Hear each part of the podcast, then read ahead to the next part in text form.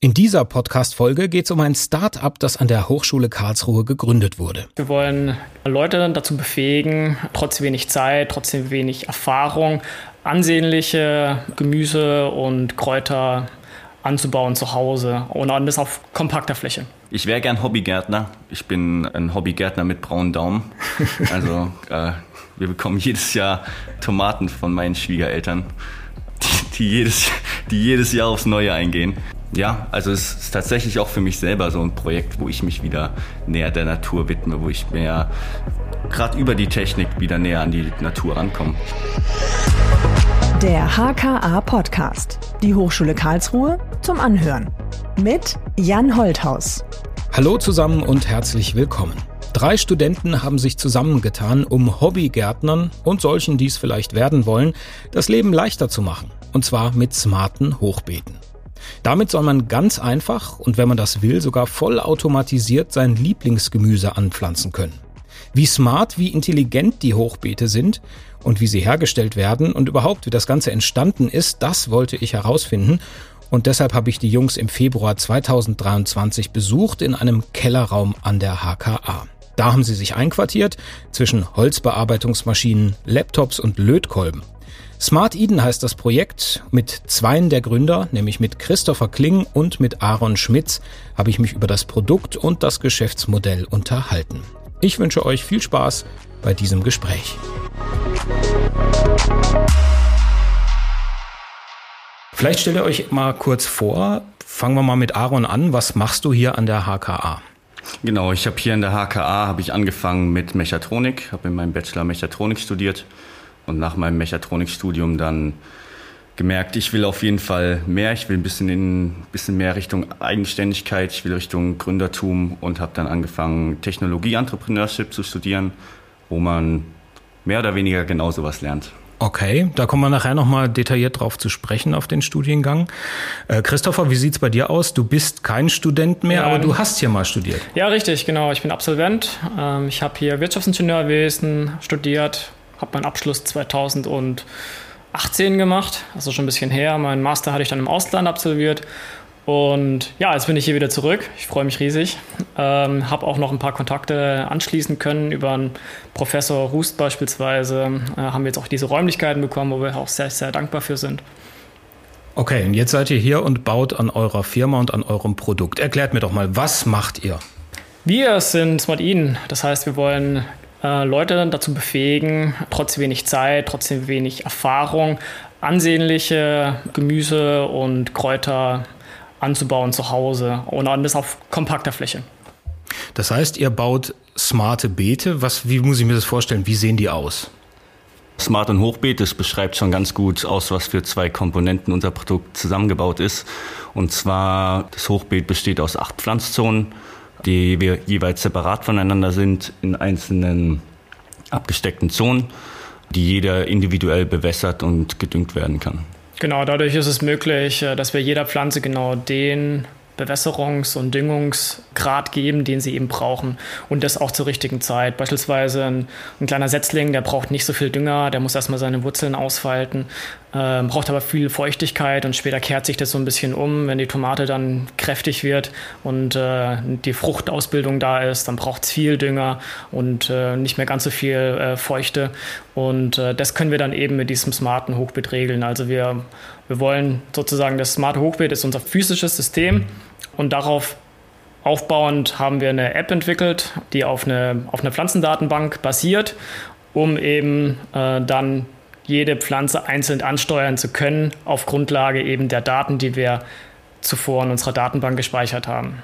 Okay, ich will noch mal einen Schritt zurückgehen, nur das Verständnis deswegen. Also das Hochbeet, das ist im Grunde so eine Art großer Blumenkasten oder großer Pflanzkasten mit Erde drin. Ihr genau. habt gerade gesagt, acht verschiedene Zonen. Das genau, heißt, die, jede Zone kann man sich als äh, eigenen Pflanztopf vorstellen, der eben räumlich getrennt ist. Dadurch mhm. kann es eben auch keine Verwurzelung geben von verschiedenen Pflanzen. Man kann verschiedene Substrate für die jeweiligen Pflanzen verwenden. Beispielsweise ein kleiner Heidelbeerbusch, der braucht ja eher einen hohen pH-Wert. Ähm, oder andere Pflanzen, die mögen eher einen Humusboden, die anderen mögen lieber einen kargen Boden. Auf solche pflanzenspezifischen Eigenschaften kann man dann viel besser eingehen, wenn man eben das Substrat getrennt hat. Ach so, also das heißt, ich kann im Prinzip eine Kaktee pflanzen in das eine, in die eine Pflanzzone und in die andere Zone kann ich Salat machen. Das eine braucht viel Wasser, das andere vielleicht gar genau. keinen. Krass gesprochen, genau, genau das ist das Prinzip, das wir verfolgen. Verfolgen, ja. richtig, ja. Das Produkt heißt auch Smart Eden? Genau, äh, nee, das, das, das Unternehmen heißt Smart Eden. Äh, unser Produkt heißt es erstmal das Smart Hochbeet Origin. Ah, okay. Und da wollen wir verschiedene Größenklassen anbieten, äh, eine S, eine M und eine XL-Version. Aktuell arbeiten wir an der M-Version, mit der wollen wir auch jetzt im März, April auf den Markt kommen. Jetzt habt ihr eben davon gesprochen, dass das Ding smart ist. Was macht das smart? Warum ist es intelligent? Mm, intelligent aus mehreren Gründen. Also wir haben eine smarte Steuerung, das heißt, es wird automatisch die Wassermenge und die Düngermenge geregelt. Hinten dran steht eine Datenbank, in der dann die Pflanzen katalogisiert sind. Das heißt, dort können wir dann mit der Steuerung rauslesen, wann die Pflanze zu welchem Zeitpunkt welches Wasser braucht oder welche Feuchtigkeit. Wir haben verschiedene Sensoren verbaut. Wir haben Feuchtigkeitssensoren, wir haben ähm, generell Temperatursensoren, die die Umweltdaten messen und können so dem Beet die optimalen Voraussetzungen geben. Welche Sensoren sind das? Die, oder was wird da gemessen? Genau, Feuchtigkeitssensor zum Beispiel, der misst einfach die Feuchtigkeit in der Erde. Unser Ziel ist dann dahin zu gehen, dass wir wirklich das messen, was die Pflanze braucht und was die Pflanze dem Boden auch entnehmen kann und nicht einfach nur, wie viel Wasser da drin ist.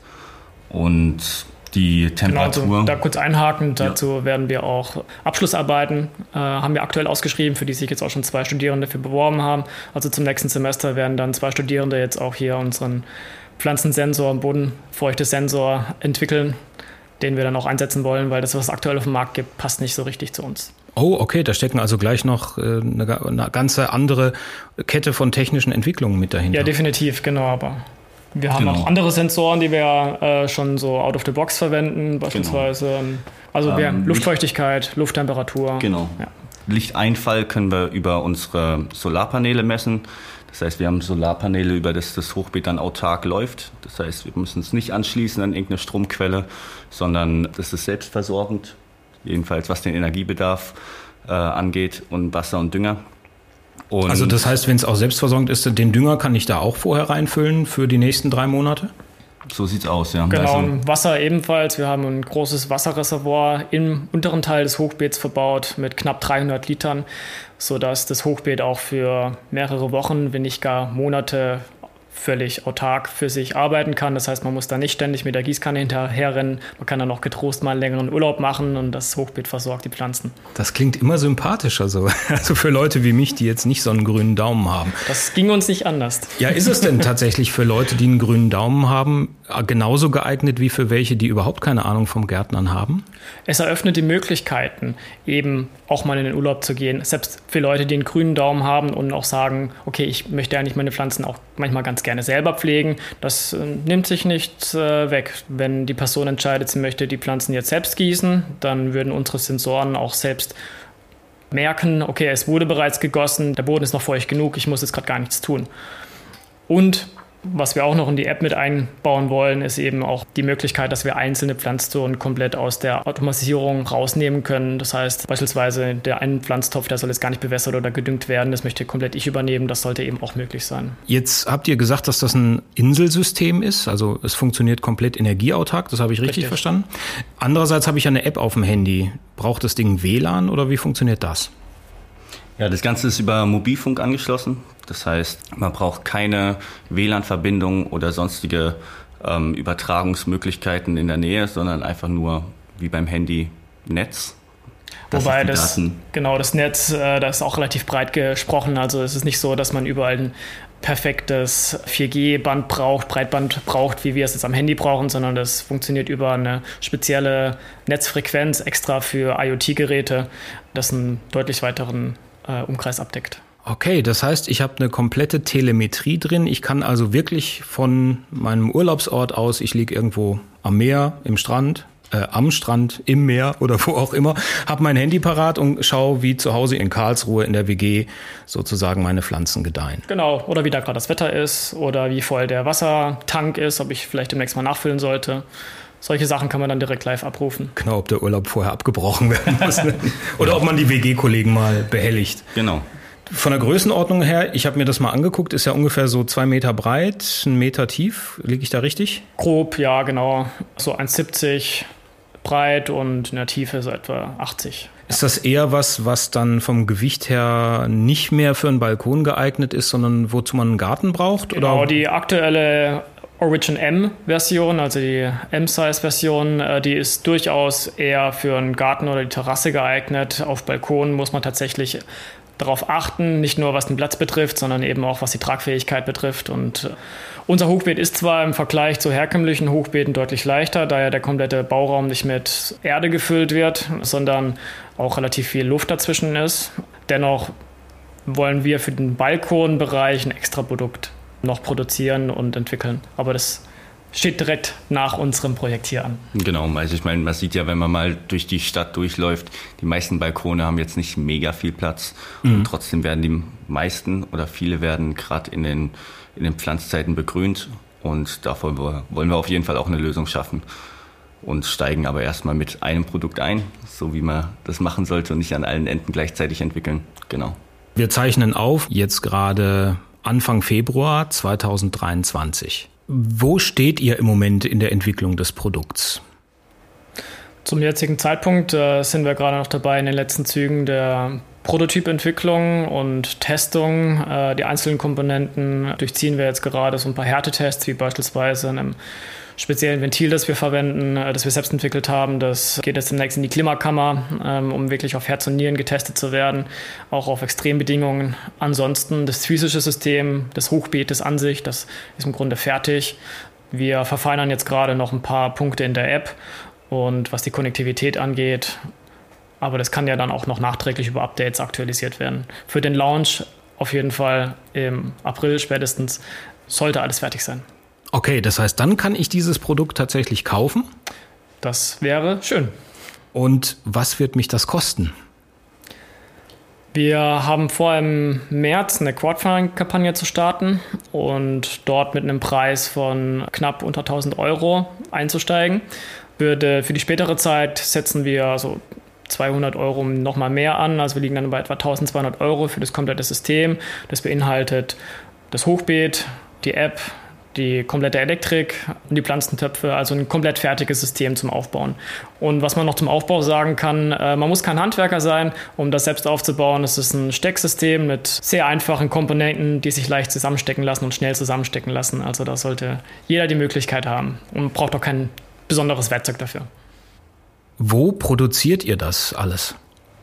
Also aktuell sind wir hier in der Hochschule und ähm, sind auch sehr glücklich darüber, dass wir halt die Räume gekriegt haben, weil es meiner Meinung nach nicht selbstverständlich ist. Aber langfristig müssen wir natürlich uns jetzt nach Räumlichkeiten um, umschauen, ähm, wo es vielleicht auch möglich ist, die Produktion ein bisschen von der ähm, Organisation zu trennen, dass wir nicht direkt neben den Schreibtischen produzieren. Aktuell machen wir es hier und sind aber auch sehr stark am Suchen, was für andere Möglichkeiten es noch gibt.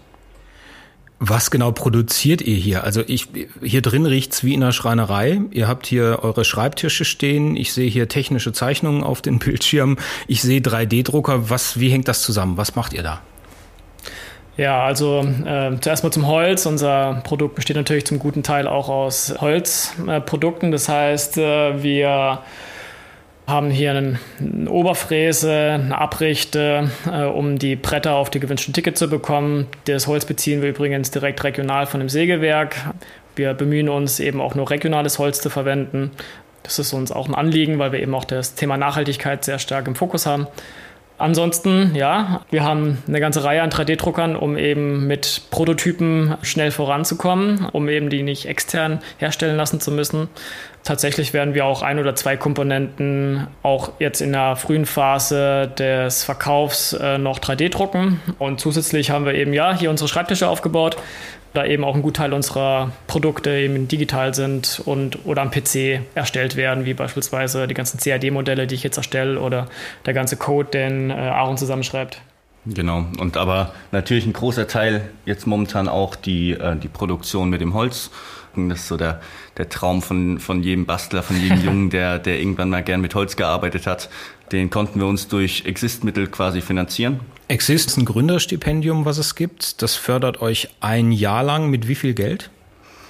Genau, die Gesamtsumme sind 125.000 Euro. Ja, genau. 120.000 Euro ist die maximale Fördersumme und das hängt dann immer natürlich davon ab, was die Umstände der jeweiligen Gründer sind. Wenn man Absolvent ist und gerade nicht studiert, dann bekommt man 2.500 Euro pro Monat als Promovierender oder bereits abgeschlossener Promovierender äh, bekommt man 3000 und als Studierender bekommt man 1000 Euro zusätzlich. Und das ist das, was Aaron gerade meinte, wenn man größere Maschinenanschaffungen hat, Investitionen tätigen muss, äh, kann man die über die Sachmittel des Exist-Stipendiums abwickeln. Äh, und das beträgt insgesamt 30.000 Euro, die man auch innerhalb des einen Jahres ausgeben sollte. Das heißt, die Geräte sind aus diesem Stipendium heraus finanziert worden? Richtig. Wer macht die handwerklichen Tätigkeiten? Könnt ihr das selber? Also wir haben uns viel selber beigebracht. Haben aber auch Norm mit dabei, der ähm, Zerspannungsmechaniker gelernt hat. Das heißt, der hat da schon ein gewisses Know-how auch in der Industrie, wie man solche Sachen fertigt. Und ja, wir arbeiten da zusammen immer wieder neue Ideen aus und ähm, genau. Norman ist Norman Redemann, der dritte Gründer sozusagen. Der dritte im Bunde, richtig, genau. genau. Der ist seit dem Sommer 2022 mit im Team und unterstützt uns tatkräftig. Genau. Also gegründet haben wir zu zweit. Ähm, das Smart Ian Team besteht dann aus drei Leuten und da ist Norm Redemann ein ganz, ganz wichtiger Teil. Okay, das heißt, der Norman kümmert sich so ein bisschen um die handwerklichen Geschichten, um die Produktionsdetails. Genau, aktuell, ja. Äh, du, Christopher, bist Geschäftsführer und vertrittst das Unternehmen nach außen und kümmerst dich um alles Marketing etc. pp, wenn ich das mal so zusammenfassen darf. Genau, und das OCAD noch ein bisschen. Und Aaron, du machst die Programmierung der App und die Geschichten. Genau, ich mache die technische Seite, da ist sowohl die Steuerung als auch die App und die Datenbank hinten dran. Und genau, beim Chris kommt noch so dazu, er muss natürlich auch mit anpacken bei Innovationen, also jedes Mal die, die Weiterentwicklung, ähm, neue Ideen, Kreativprozesse. Da ist, glaube ich. Problemfindung. Ist, äh, Problemlösung. Ja, ja, ja, ich wollte gerade sagen, das ist das falsche Wort. ähm, genau, und bei Normen noch ganz wichtig, das war auch ein großer Punkt, warum wir, wir ihn noch dazu genommen haben, ist, dass er ähm, seit jeher begeistert war für die Natur und für Pflanzen. Das heißt, er hilft uns auch noch weiter, ähm, sowohl mit Kontakten von zum Beispiel dem KIT, als auch über weitere Kontakte den Pflanzenkatalog ähm, aufzusetzen, dass quasi meine Aufgabe dann mit der Steuerung ich das alles abgreifen kann. Wie seid ihr eigentlich darauf gekommen, ausgerechnet ein smartes Hochbeet zu entwickeln? Hm. Also gecatcht hat mich das ganze Thema Pflanzen und Bewässerung tatsächlich äh, im Rahmen von einem äh, Forschungsprojekt hier an der Hochschule Karlsruhe. Äh, damals im Fach Produktentwicklung hatten wir Industriepartner, mit denen wir gemeinsam eine Bewässerungsanzeige für einen Pflanzentopf erstellen sollten, eine neuartige. Und äh, da ist mir erst aufgefallen, wie einfach und ja, primitiv die ganzen Pflanzenbewässerung bisher noch so vonstatten geht. Ich meine, wir leben im 21. Jahrhundert, warum gibt es jetzt noch keine Sensoren, Aktoren an solchen Pflanzen, die das aktiv übernehmen konnten. Und das hat lange in meinem Kopf gebraucht und so, ein bisschen weitergegärt, bis tatsächlich dann meine Schwiegermutter mal auf mich zukam und mir gesagt hat, sie hätte gerne ein Hochbeet. Äh, sie war drauf und dran, sowas Fertiges auf dem Markt zu kaufen für ein sehr, sehr viel Geld. Und da habe ich sie noch vorn stoppen können und habe gesagt, ich mache das mal selber. Und da kam dann das Ganze ähm, so nochmal auf in mir, auch mit dem Thema Automatisierung. Und ich habe natürlich ein kleines Hochbeet gebaut, äh, aber der ganze Automatisierungspunkt, der hat natürlich ein bisschen mehr Vorbereitung gebraucht und deswegen sind wir jetzt hier. Und genau, Aaron hat mich seit, seit dem Sommer haben wir uns kennengelernt, ne? Im Sommer haben wir uns kennengelernt, ja. genau. Also Sommer 2022? Genau, ja. Ich glaube, der Kontakt kam auch übers X-Lab tatsächlich ja. dann zustande. Vielleicht an der Stelle ganz kurz die Erklärung. Das X-Lab hier an der Hochschule ist ein Gründerlabor, ich glaube, das kann man so sagen, wo Gründerinnen und Gründer oder Studierende, die gründen wollen, Unterstützung jeglicher Art finden. Da habt ihr euch kennengelernt. Genau, äh, ich glaube, der Kontakt wurde übers X-Lab weitergegeben an dich. Genau. Richtig. Und genau, ich habe vorher, ja, wie gesagt, schon Mechatronik studiert. Ähm, ich habe mich dann in meiner Bachelorarbeit um automatisierte Bewässerung gekümmert. Habe dann eine Steuerung entwickelt, habe sehr viel mit Landschaftsgartenbauern zusammengearbeitet und habe gemerkt, das ist ein Riesenthema, Bewässerung. Und ja, dann kam irgendwann Chris. Ich habe die ganze Zeit vor mich hingetüftelt und war immer allein. Und dann kam Chris und hat gemeint, ey, wir haben hier eine coole Idee, wir haben das smarte Hochbeet, wir haben dieselbe Vision. Wir wollen Pflanzen die perfekte Bedingungen geben, wir wollen den Eigenanbau ermöglichen. Und daraus hat sich dann Smart Eden gebildet. Genau, und kompetenztechnisch greift das natürlich super ineinander, weil er jetzt eben mit seinem Mechatronik-Hintergrund und ähm, ja, ich würde mal sagen, Begeisterung für Technik und äh, App-Entwicklung äh, das super reinpasst und ich eben eher derjenige bin, der entweder hands-on an Maschinen ist oder eben in der Produktentwicklung am CAD sitzt. Das hat super zusammengepasst und wir sind super happy. Ja, das ja, passt. Auf jeden Fall. Seid ihr eigentlich auch Hobbygärtner? Ja, bei mir kam das ja auch so ein bisschen. Ich wäre gern Hobbygärtner. Ich bin ein, ein Hobbygärtner mit braunen Daumen. Also äh, wir bekommen jedes Jahr Tomaten von meinen Schwiegereltern, die, die, jedes, die jedes Jahr aufs Neue eingehen. Ja, also es ist tatsächlich auch für mich selber so ein Projekt, wo ich mich wieder näher der Natur widme, wo ich mehr gerade über die Technik wieder näher an die Natur rankommen. Ich komme aus der Pfalz, ich komme aus der Natur, ich komme von einem, einer kleinen Stadt, also ich liebe die Natur und ähm, genau will da auf jeden Fall auch wieder meine Fähigkeiten verbessern, mein, meine Nähe zur Natur wieder aufrecht, aufrecht erhalten oder wieder bestehen lassen. Wen wollt ihr mit dem Produkt ansprechen? Leute wie mich, für die der Salat normalerweise irgendwo im Gemüsefach im Supermarkt wächst? Durchaus, durchaus. Also würde mich freuen, wenn du uns ans abnimmst. Allerdings, ähm, wir haben zum Anfang des Projektes natürlich viele Umfragen gemacht, sind auf Leute zugegangen und haben erstmal gefragt, worin liegt denn das Problem? Warum seid ihr unzufrieden mit den Produkten, die ihr äh, selbst anbaut? Seid ihr überhaupt unzufrieden? Tatsächlich kam dann raus, dass 70 Prozent der Leute, die ab und zu mal ein bisschen Gemüse anbauen, eher unzufrieden sind oder sich eine Verbesserung wünschen würden. Und auf wessen Grundlage äh, das jetzt passiert ist. Das äh, wollten wir eben rausfinden. Tatsächlich kam dann eben heraus, dass es äh, daran liegt, dass, dass man entweder zu wenig Pflanzenwissen hat, also dass man der Pflanze entweder zu viel Wasser oder zu wenig Dünger oder andersrum gegeben hat, dass man häufig über große Abwesenheiten, sei es beruflich oder im Urlaub, die Pflanze einfach nicht richtig pflegen kann. Und genau, und daraus kam jetzt eben dann die Idee, lass uns doch genau das automatisieren, lass uns da genau dafür eine Lösung finden. Ja, ich könnte mir vorstellen, dass es auch attraktiv ist für Leute, die sagen, ich hätte eigentlich gerne einen kleinen Garten zu Hause, aber ich bin so viel unterwegs, da lohnt sich das nicht, da kann ich nichts außer Kakteen anpflanzen. Und vielleicht ist das für genau, die genau richtig. das Oder ich möchte, oder ich möchte mich jetzt nicht dauerhaft verpflichten für einen kompletten Sommer. Wenn ich hier jetzt meine eigenen Gurken anbaue, dann kann ich ja nicht länger als mal ein paar Tage weg, weil wenn die Sonne richtig draufbrutzelt, dann muss ich ja schon fast zweimal täglich gießen, damit die nicht eingehen. Ne?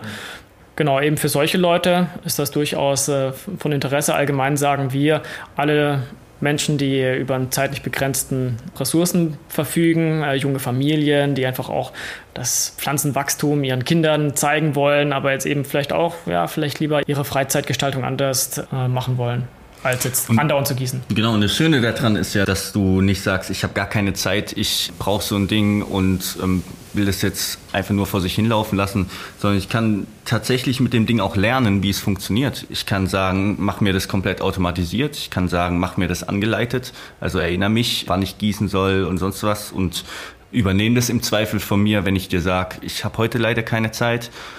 Oder mach alles selber und benutze einfach nur die App als eine Art ja, Guide, als eine Art Hilfestellung, das Ganze zu lernen.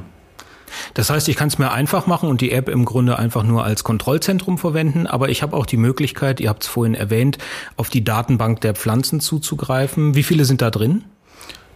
Da sind wir tatsächlich noch dabei, das genau zu definieren, wie viel. Das hängt natürlich auch sehr stark davon ab, wie viel ähm, bei den Kunden jetzt relevant sind. Also ich würde mal sagen, zwischen 50 und 100 werden es auf jeden Fall werden. Genau, für den Anfang. Und unser Ziel ist es dann eben auch, das durch die Kunden dann äh, weiter auszubauen. Also wenn beispielsweise ein Kunde sagt, oh, ich möchte jetzt ein eigenes Pflanzprofil anlegen für meine spezielle Paprika, die braucht jetzt äh, so und so Parameter in der und der Wachstumsphase, dann soll es eben auch über die App möglich sein, eigene Pflanzprofile anzulegen und diese zu managen und diese auch zu publizieren, damit eben auch andere Leute eben diese nutzen können. Also soll eine gewisse Pflanz-Community dadurch entstehen. Da sind wir ganz gespannt.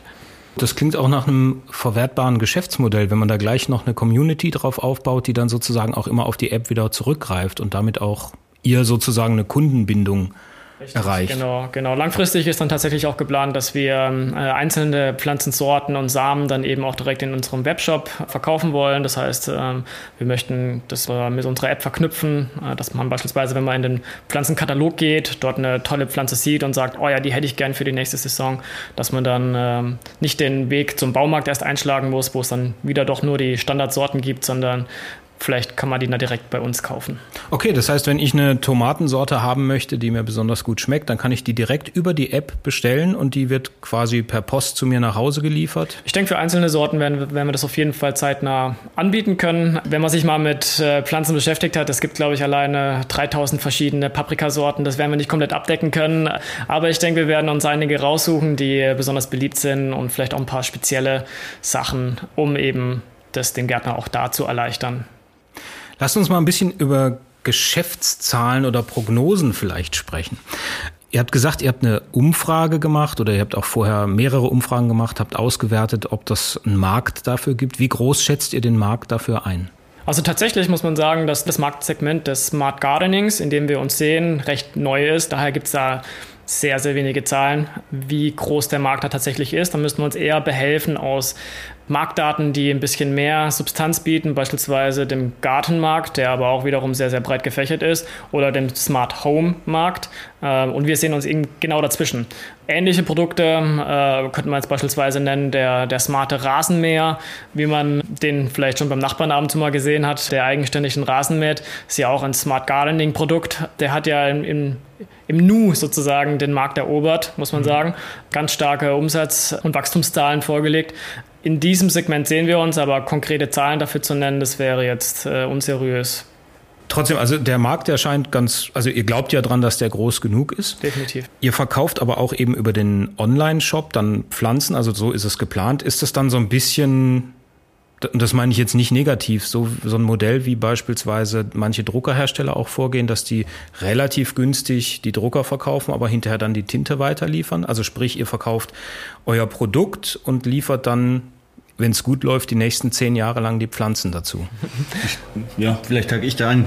Ich glaube nicht, dass man das mit Druckern vergleichen kann, sondern grundsätzlich ermöglichen wir ja mit den Hochbeeten jeder Person Pflanzen anzubauen ich sage jetzt mal, egal ob die von unserem Online-Shop sind oder nicht. Was wir vielleicht dann bei unserem Online-Shop ein bisschen genauer garantieren können, ist, dass wir halt die genauen Parameter kennen. Wir haben bestimmte ähm, Samen oder Stecklinge, die wir dann vertreiben können, wo wir genau wissen, wirklich genau wissen, was die brauchen. Ich, ich würde es jetzt nicht mit Druckern vergleichen. Okay, es ja, gibt keinen Chip an euren Samen, nee, die dann. Nee, also das ist, das ist jetzt, ich will jetzt keine Marken nennen, äh, mit bestimmten Patronen, die jetzt nur in den Drucker passen und in keinen anderen oder sich nicht nachfüllen lassen oder so. Das, das spricht doch nicht unserem Nachhaltigkeitsgedanken. Genau. Und dieser Nachhaltigkeitsgedanke, der hat in der Produktentwicklung auch eine Rolle gespielt, weil ihr wollt sozusagen vermeiden, dass Leute Gemüse aus fernen Ländern kaufen und stattdessen einfach die Sachen wieder selber zu Hause auf dem heimischen Balkon Durchaus, genau. Also das hat mehrere Punkte, wo wir sagen, hey, da lässt sich die Umwelt entlasten, indem wir eben dieses smarte Hochbeet herstellen. Das beginnt natürlich bei der Herstellung. Wir gucken eben, wie gesagt, dass es regionale Hölzer sind, die verwendet werden, äh, dass unsere Komponenten äh, wiederverwertet oder sehr gut recycelt werden können, dass es modular aufgebaut ist, sodass auch, wenn mal irgend ein bestimmtes Teil kaputt ist, dass es einfach ersetzt werden kann äh, vom Kunden, nicht, dass es komplett ausfällt und als Ganzes entsorgt werden muss. Aber wir sehen eben auch, dass die Produkte, die eben, also die Pflanzprodukte, die, das Gemüse, das am Ende vom Kunde über unser Hochbeet äh, angebaut werden kann, natürlich auch einen tollen Umweltaspekt hat. Zum einen fällt die Verpackung weg. Ich meine, ich kaufe ganz gerne Biogemüse und dann nervt mich halt immer, wenn da so viel Plastik dran hängt. Mhm. Äh, das ist echt total unnötig und da geht auch echt viel Plastik drauf. Zum anderen sind es natürlich auch die, der, der Anbau selbst, ähm, der natürlich Energie frisst, Wasser, Nährstoffe. Sehr, sehr großer. Genau, das ist ein großer Punkt. Wasser. Genau, also in, in vielen Regionen, sogar jetzt äh, letzten Sommer in Deutschland haben wir ja Dürre gehabt, sodass da sogar schon Wasser rationiert werden muss. In anderen Ländern ist es schon gang und gäbe. Äh, wir glauben auch zunehmend, dass es äh, dahin gehen wird, dass es, dass es Extremwetterphasen geben wird, äh, mit denen wir eben zurechtkommen müssen. Und da wollen wir eben auch gerade mit unserem smarten Hochbeet einen Beitrag dazu leisten, diesen Trend umzukehren, indem wir möglichst wenig Wasser für unser Gemüse verwenden Und da das Hochbeet ja immer nur so viel Wasser den Pflanzen gibt, wie sie auch wirklich brauchen. Das heißt, wir überwässern nicht das Ganze und schwemmen dann die ganzen Nährstoffe in den Boden heraus, was ja, wo wir auch beim nächsten Punkt schon wieder wären. Ähm, es wird ja sehr, sehr viel fossiler Dünger in der Landwirtschaft eingesetzt, äh, wenn man sich mal überlegt, wo das Ganze herkommt und wie viel wir noch davon haben. Äh, Stichpunkt Phosphor kann es dann natürlich auch irgendwann eng werden. Und wir verwenden äh, ausschließlich biologischen Flüssigdünger für unsere Hochbeete. Das heißt, wir sind auch in dem Aspekt sehr nachhaltig geprägt. Den Dünger habt ihr aber nicht selber entwickelt? Nein, den entwickeln wir nicht selber. Nein, aber wir haben tatsächlich, äh, auch das war ein Entwicklungsprozess. Wir haben da verschiedene Düngersorten ausprobiert, die eben auch unseren Ansprüchen genügen und eben auch die Eigenschaften äh, mit sich bringen, dass sie eben auch wetterfest sind, dass sie nach einem Winter äh, nicht ausflocken beispielsweise, dass sie das System nicht lahmlegen. Das gilt im Grunde ja auch für das restliche System, dass es sehr wetterfest sein muss, weil die Sachen stehen ja draußen in Wind und Wetter. Wie habt ihr getestet, wie haltbar eure Sensoren, eure Materialien sind? Genau. Und das ist ja der große Punkt, den vorhin Chris angesprochen hat und auch der, der Riesenvorteil, sage ich jetzt mal, dass wir da an der Hochschule auch sind.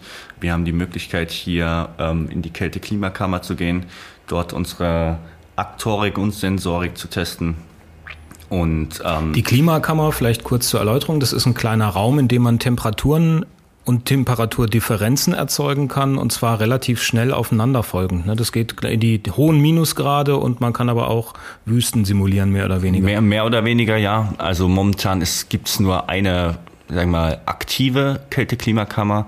Bei der Klimakammer, wo wir jetzt wahrscheinlich am Anfang ansetzen, geht es nicht ganz so schnell, aber brauchen wir auch nicht unbedingt. Ja, wollen ja realistische Daten simulieren. Und dann ist es eher so, dass man zwei, drei Temperaturpunkte in der Stunde anfahren kann. Aber ja, es sind sehr, sehr viele Möglichkeiten, wo man auch hier an der Hochschule einfach sich untereinander helfen, vernetzen kann. Und da wollen wir auch natürlich, solange wir noch hier sind, drauf zugreifen. Wenn ihr das Produkt launcht, muss es ja relativ schnell skalierbar sein. Das heißt, da ist es dann nicht damit getan, ein Beet pro Tag herzustellen wahrscheinlich, sondern idealerweise ganz viele. Wie funktioniert dieser Schritt vom Prototypen-Dasein hin zur richtigen Produktion? Ja, da sprichst du einen ganz tollen Punkt an. Äh, wir haben nämlich bereits im Sommer ein ein physisches Hochbeet äh, erstellt gehabt, das eben auch als Steckset äh, ganz einfach zusammenmontierbar war, muss man aber auch feststellen, dass es sehr, sehr viel Handarbeit und sehr, sehr viel Produktionszeit einfach gekostet hat, dieses Hochbeet herzustellen, dass es eben für einen Launch eben gar nicht so skalierbar war. Und daher kamen wir jetzt auch mit einer neuen Idee auf, das äh, Hochbeet als äh, physisches Modell äh, zu entwickeln das eben wiederum ein Steckset ist, also vom Kunden direkt vor Ort aufbaubar ist, aber deutlich skalierbarer ist von unserer Seite her. Das heißt, deutlich weniger Arbeitszeit benötigt äh, oder sehr viele Arbeitsschritte outgesourced werden können und trotzdem zum vernünftigen Preis produzierbar ist. Das war ein sehr, sehr großer und langwieriger Entwicklungsschritt, aber das ist definitiv sehr, sehr wichtig jetzt für den Marktstart. Und es ist auch safe sozusagen eingetütet schon? Ja. Mit wie viel Exemplaren rechnet ihr so in den ersten zwei Monaten? Also wir wollen jetzt eine Crowdfunding-Kampagne starten im März und äh, da rechnen wir so mit 250 bis 300 Bestellungen initial. Und bis wir die mal abgearbeitet haben, brauchen wir sicher so, ja, so zwei, drei Monate. Und ansonsten freuen wir uns noch über die Einzelkäufe, die über die Saison so reinkommen. Crowdfunding ist ein gutes Stichwort. Habt ihr sonst noch Investoren oder plant ihr Investoren, irgendwelche Fonds oder irgendwelche Firmen, vielleicht auch Privatleute mit einzubinden, die euch eine Anschubfinanzierung geben? Bisher ist es noch nicht geplant, dass wir jetzt mit groß mit Investoren, das heißt nicht geplant, wir haben jetzt keine konkreten vor Augen, aber natürlich ist so ein Thema auch nie ausgeschlossen, gerade wenn man skalieren will kann man das entweder über die eigenen Umsätze machen oder halt mit größeren Geld zum über Investoren reingehen. Ist aber tatsächlich nicht so, dass wir gerade aktiv auf der Suche sind nach Leuten, die uns äh, Geld zur Verfügung stellen. Wir glauben sehr an uns und wollen versuchen, das so weit wie möglich erstmal über Crowdfunding und äh, eigen zu finanzieren. Ausgeschlossen ist es natürlich nicht. Genau, bei unserem Produkt ist es jetzt auch so, dass wenn wir jetzt die ganzen Maschinen etc. vor Ort haben und auf die zurückgreifen können, ist ja unser Break-Even-Point jetzt erstmal sehr gering. Äh, das heißt, wir müssen erstmal unsere eigenen Personalkosten decken, aber ansonsten können wir damit mit den Verkäufen an sich uns schon in die Rentabilität reinziehen. Das heißt, wir können selbst uns finanzieren hoffentlich. Wir müssen jetzt nicht erst auf eine riesige Kundengruppe zurückgreifen können, um uns selbst äh, halten zu können. Wenn wir 50 Hochbeete pro Monat verkaufen, dann sind wir schon glücklich, genau. Wie sehen die Vertriebswege für die Zukunft aus? Ich meine, das wäre ein Paradeobjekt, um es in irgendeinen Baumarkt auch reinzuräumen. Und ob's, ob das jetzt irgendwie eine große Kette sein muss oder vielleicht was Lokales, kann man ja überlegen. Aber ist das angedacht, in die Richtung zu gehen? Es ist auf jeden Fall angedacht, äh, die Richtung anzutesten. Also ist, ist natürlich was ganz anderes, äh, als das selber über einen Online-Shop zu verkaufen. Man muss in direkte Kommunikation die ganze Zeit mit ihnen stehen. Ähm, man muss erstmal rausfinden, was ist Baumärkten als Beispiel jetzt besonders wichtig, dass sie das Produkt anbieten. Ich glaube, wir sind uns bewusst, dass es durchaus ein Produkt ist, was in den Baumarkt kommen kann, aber es auch nicht zu jedem Preis im Baumarkt sein muss. Also ich glaube, wir sind nicht komplett angewiesen darauf, dass es in Baumärkten quasi vertrieben wird. Und wir werden es aber natürlich antesten. Ich bin selber schon in Gesprächen und dann muss man einfach gucken, ne, rentiert sich's für uns oder rentiert sich's für uns nicht. Oft sind ja am Anfang gerade erst kleine Stückzahlen, die abgenommen werden und man liefert noch gratis Prototyp dazu und genau, und da müssen jetzt einfach genaue Zahlen erarbeitet werden und dann ist es im Chris seine Aufgabe zu hm. gucken, lohnt sich das Ganze oder lohnt sich das nicht. Genau, also wir sind da generell offen für, genau. ähm, aber für den Start wollen wir jetzt eben Crowdfunding, eigene Homepage und Online-Marktplätze, wie wir sie auch kennen, die werden jetzt erstmal die Anlaufstellen sein. Mhm. Das heißt, das Fulfillment liegt dann auch bei Online-Marktplätzen oder ihr verpackt die dann selber und schickt die an die Kunden? Ja, die werden wir also, alles was über, über unsere eigene Homepage geht, werden wir selbst verpacken und selbst verschicken.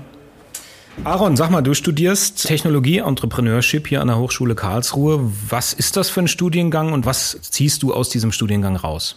Das ist eine ganz witzige Frage, weil jeder, der fragt, was studierst du und ich antworte Technologie, Entrepreneurship, der sagt entweder erstmal Gesundheit oder was ist das?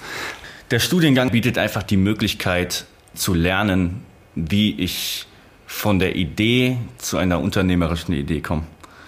Dass man weggeht von, von dem einfachen, ich habe eine Idee, ich entwickle, ich entwickle, ich entwickle und vielleicht schmeiße ich es irgendwann mal auf den Markt, sondern dass man anfängt, mit Kunden direkt in Kontakt zu treten, mit Kunden zusammenzuentwickeln. Es ist ein sehr diverser Studiengang, weil wirklich äh, Studenten aus unterschiedlichen Fachrichtungen kommen. Wir haben Leute, die rein BWL vorher studiert haben, International Management. Wir haben Leute, die Maschinenbau, Mechatronik, Informatik davor studiert haben.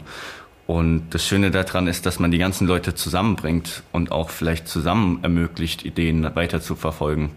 Es ist ein sehr offen gestaltender Studiengang. Also es gibt drei verschiedene Vertiefungsrichtungen. Es gibt die Unternehmensnachfolge, in der man quasi in Vertiefungsrichtungen lernt, wie man Unternehmen quasi übernimmt, die Nachfolge von Unternehmen übernimmt. Es gibt die Corporate-Variante und es gibt die reine Startup-Variante, in der man einfach verschiedene Möglichkeiten lernt, wirklich Startups aufzuziehen oder Unternehmen zu äh, übernehmen.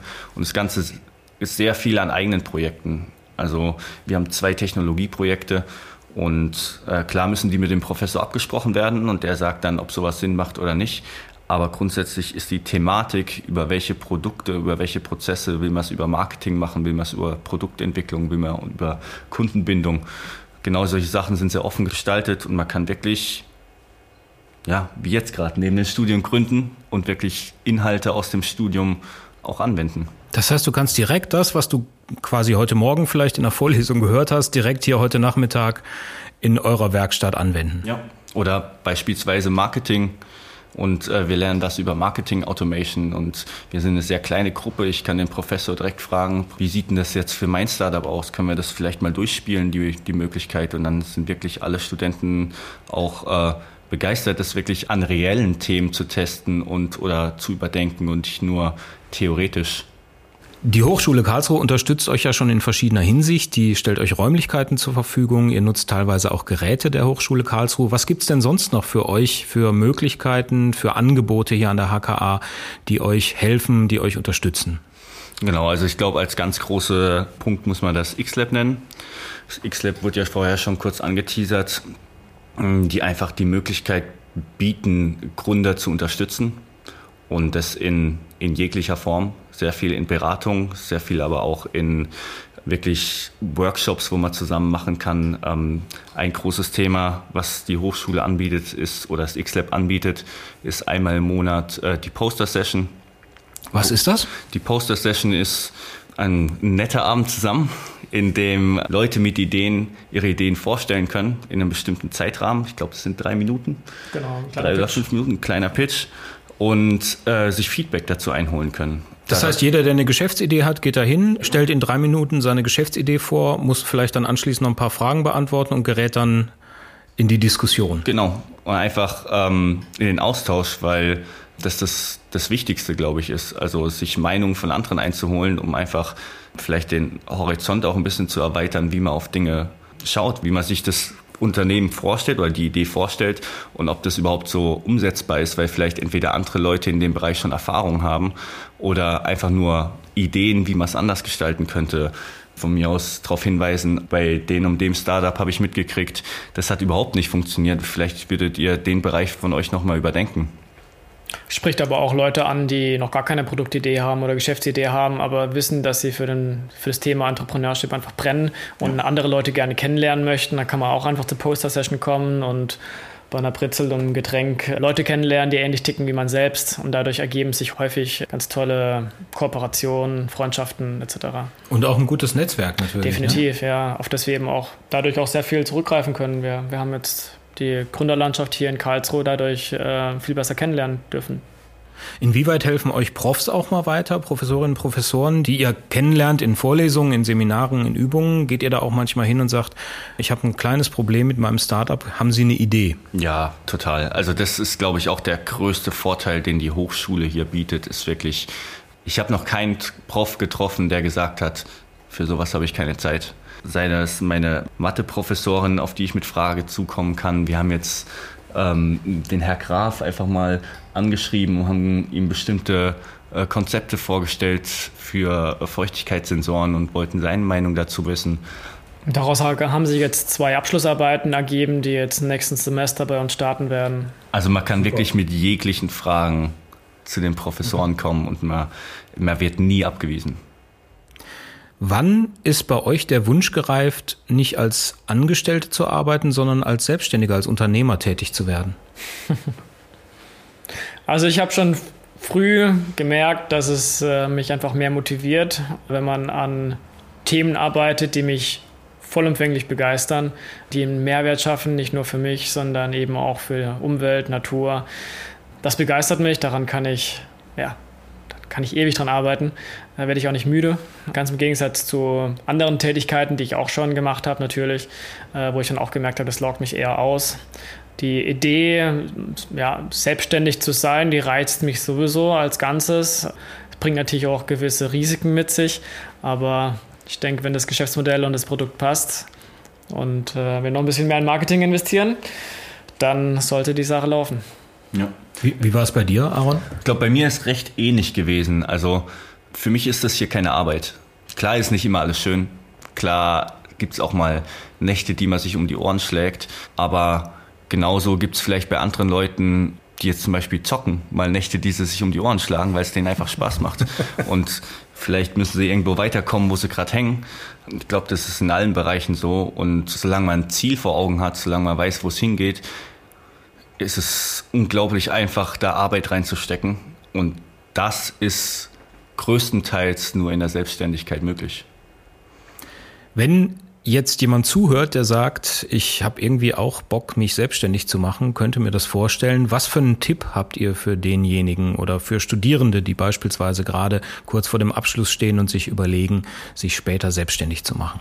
Rede mit Leuten. Also ich glaube, das ist das Wichtigste. Ganz viele denken, ich habe jetzt die mega Idee und die wird auf jeden Fall zünden und ich darf das aber keinen erzählen, weil sonst guckt mir das jemand ab. Das ist auf keinen Fall der Fall. Die Ideen werden sich immer weiterentwickeln. Es wird meistens nicht bei der Idee bleiben und redet mit Leuten, geht in Austausch. Wenn es wirklich eine Option gibt, ähm, wenn man direkte Kunden hat, redet direkt mit den Kunden, weil man kann entwickeln, was man will. Wenn der Kunde sagt, er hätte es gern anders, dann steht man am Ende mit leeren Händen da. Das ist ein ganz wichtiger Punkt allgemein im Gründen, ja, dass man den Austausch sucht und ich glaube, man muss erstmal im Labor was Perfektes erschaffen.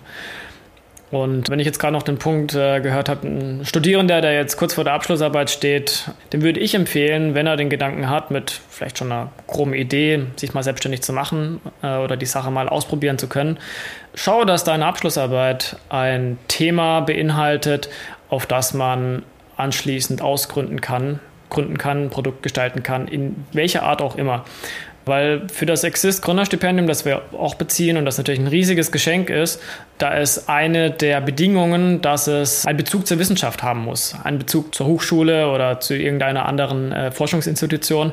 Und das bereits in dem Bereich geforscht wurde, also da bereits Gelder reingeflossen sind. Bei uns war es jetzt nur ein Forschungsprojekt mit einem Industriepartner damals in der Hochschule, aber wenn es eine Abschlussarbeit ist, dann hat es nochmal viel mehr Kraft. Also wenn man eine Abschlussarbeit in einem Bereich schreibt, in der man später auch gerne Unternehmen gründen möchte, dann hat man zumindest was Exist angeht schon mal gute Karten. Super, vielen Dank für die guten Tipps, sage ich mal stellvertretend für alle, die jetzt zuhören und vielleicht dann eben auch mit dem Gedanken spielen, euch nachzueifern. Ich wünsche euch viel Glück für den Start. Ich wünsche euch ein gutes Gelingen, gute Verkäufe. Vielen Dank, dass ich bei euch zu Gast sein durfte. Sehr gerne. Wir danken. Dankeschön.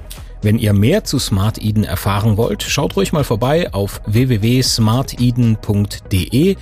Smart wie schlau und Eden wie der Garten Eden und das zusammengeschrieben. www.smarteden.de. Infos zum Studiengang Technologie Entrepreneurship oder auch zu unserer Gründerszene an der HKA gibt's natürlich auf unserer Website auf www.h-ka.de. Der HKA Podcast. Interessantes aus Forschung, Lehre und angewandter Wissenschaft. Alle Infos zu unseren Studiengängen auch im Netz unter www.h-ka.de.